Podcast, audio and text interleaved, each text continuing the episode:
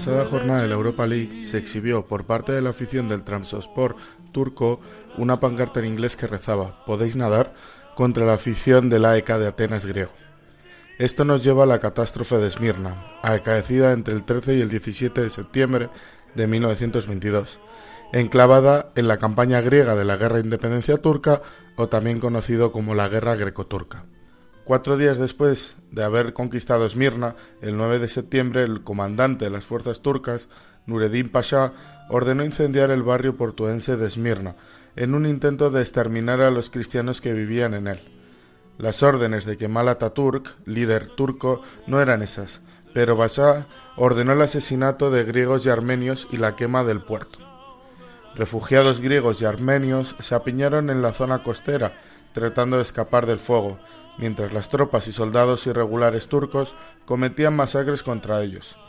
En una ejecución pública, Pasha ordenó que le cortaran la lengua, nariz y orejas al obispo cristiano de Esmirna, Crisóstomos Calafatis.